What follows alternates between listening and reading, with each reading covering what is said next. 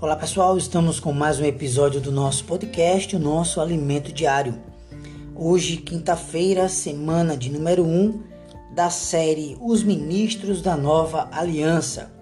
E o tema desta série, Herdeiros de Deus, com a autoria de Pedro Dong e a narração fica comigo, Dilson Pereira, com a função de transmitir ao seu coração uma palavra de fé, esperança e salvação. A nossa leitura bíblica de hoje, Provérbios capítulo 8, versículos 22 ao 23. João capítulo 14, versículo 3. E para finalizar, Colossenses capítulo 1, versículo 27. Lê com a oração de hoje, Colossenses capítulo 1, versículo 26 ao 27 o mistério que estivera oculto dos séculos e das gerações, agora todavia se manifestou aos seus santos, aos quais Deus quis dar a conhecer qual seja a riqueza da glória deste mistério entre os gentios, isto é, Cristo em vós, a esperança da glória. Louvado seja o Senhor. Tema de hoje: o autor da nossa salvação. Caros ouvintes, Jesus é a porta e o caminho que conduzem o homem à glória de Deus, Pai. O Filho primogênito de Deus sujeitou todas as coisas debaixo de nossos pés. No livro de Hebreus, capítulo 2, versículo do 6 ao 8, fala para nós: Antes, alguém em certo lugar deu pleno testemunho, dizendo: Que é o homem que dele te lembres, ou o filho do homem que o visites? Fizeste-o por um pouco menor que os anjos, de glória e de honra o coroaste, e o constituíste sobre as obras das tuas mãos. Todas as coisas sujeitastes debaixo dos seus pés. Ora, desde que lhe sujeitou todas as coisas, nada deixou fora do seu domínio. Agora, porém, ainda não vemos todas as coisas a ele sujeitas. Queridos, aos olhos de Deus, todas essas coisas já são realidade. Essas coisas já aconteceram e tudo está em sujeição sobre nossos pés pois ele vive numa dimensão celestial e eterna, pois além do tempo. Entretanto, amados irmãos, de nosso lado não vemos ainda a realidade desses fatos. Para nós, as coisas ainda não estão plenamente sujeitas debaixo dos nossos pés, pois vivemos presos ao tempo e espaço.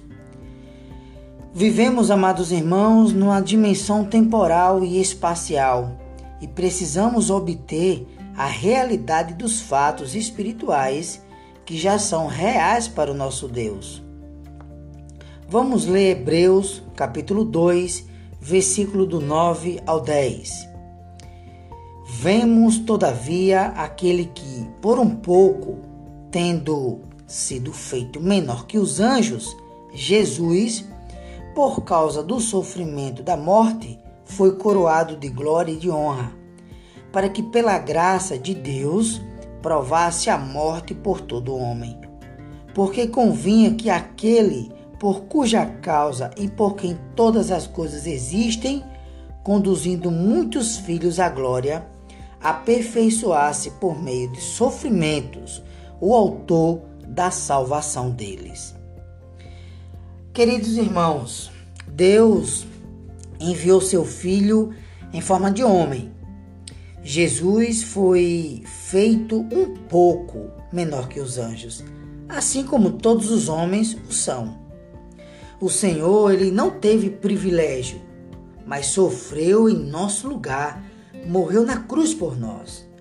Foi ressuscitado dentre os mortos, recebido por Deus Pai coroado de glória e de honra e introduzido dentro da glória do Pai. Ele foi glorificado elevado às regiões celestes, acima de todo principado e poder, e também acima de governo. E ele governa com toda a autoridade sobre todas as coisas. Você não precisa, amados irmãos, temer demônios e as forças do mal, pois nosso Senhor está acima de todo principado e potestade. Basta você invocar, basta você clamar, basta você dizer: Jesus é o meu Senhor. O diabo e os demônios fugirão de você. Todas as coisas, amados irmãos, incluindo o homem, existe por causa de Deus. Jesus provou a morte por todo homem para tornar-se o autor da nossa salvação e sendo o primeiro homem a ser glorificado por Deus Pai, abriu-nos a porta da glória para nos conduzir à glorificação. Caros ouvintes, Jesus, ele revelou essas coisas aos onze discípulos, justamente depois que Judas saiu do cenáculo para traí-lo. O Senhor falou-lhes que não precisavam ficar atemorizados, pois ele iria preparar-lhes lugar. Em João 14, versículo 3, ele diz assim: ó, E quando eu for e vos preparar lugar, voltarei e vos receberei para mim mesmo para que onde eu estou estejais vós também. A expressão, amados irmãos, a expressão quando eu for, essa expressão ela refere-se à morte do Senhor. E a expressão vos preparar lugar, ela está relacionada com a ressurreição. Então, quando o Pai glorificou o homem Jesus, recebendo em sua glória, Jesus, amados irmãos, preparou lugar para nós. Ele preparou esse lugar no Pai. E nós estamos destinados à glória do Pai. Da mesma forma que Jesus foi glorificado, o Pai deseja glorificar todos os filhos. Essa é a esperança do nosso chamamento. O apóstolo Paulo, em Colossenses 1,27, ele diz: Aos quais Deus quis dar a conhecer qual seja a riqueza da glória deste mistério entre os gentios, isto é, Cristo em vós, a esperança da glória. O Senhor, queridos, nos preparou lugar na glória mediante sua morte e ressurreição. Jesus, como homem, foi admitido pelo Pai da glória. Agora seremos recebidos pelo Senhor na glória, e onde ele estiver, nós estaremos. O Senhor ele nos convida a participar da comunhão com o Pai. Nós seremos introduzidos na esfera eterna de harmonia, amor, felicidade e perfeição do Deus triuno. Mas na terra, o homem vive em busca da felicidade. Ser feliz no casamento, ser feliz no convívio social. Contudo, Amados irmãos, a verdadeira felicidade está em Deus, e sem Ele, o homem não terá a felicidade verdadeira. Na Trindade Divina, o Pai, o Filho e o Espírito são coeternos e coenirentes, isto é, um está mutuamente no outro. E desde a eternidade passada, eles vivem um relacionamento mútuo em perfeita harmonia, em perfeita unidade, amor, alegria e felicidade. O Deus triuno é completo em si mesmo e não tem nenhuma carência. O Deus triuno, amados irmãos, são três: o Pai, o Filho e o Espírito.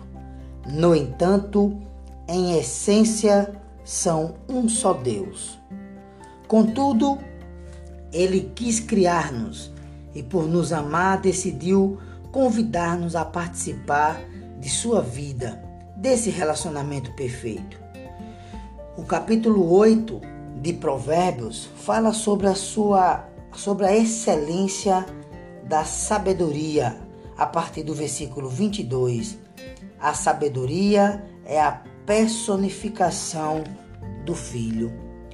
O versículo 22 de Provérbios 8, na versão King James atualizada, diz: O Senhor me possuía como fundamento do seu caminho, antes mesmo do princípio das suas obras mais antigas. A palavra a palavra traduzida como Senhor no original hebraico é quatro consoantes: Y, H, W e o H. Sem vogais nenhum, amados irmãos. Não sabemos, claro, a pronúncia correta do nome de Deus, de quando ele se apresentou a Moisés. Pelo fato de os judeus temerem pronunciar esse nome, por fim perdeu-se sua pronúncia. Nós tomamos por empréstimo o nome Jeová ou Javé. Vemos no versículo que o Senhor Deus tinha um filho, tinha o um filho, como sabedoria para fazer todas as coisas, todas, para fazer todas as coisas de Deus Pai, e Deus Pai tinha seus caminhos, e o Filho era o fundamento, a base de seu caminho. O Filho, como sabedoria, existe desde a eternidade, uma vez que a sabedoria existe desde a eternidade.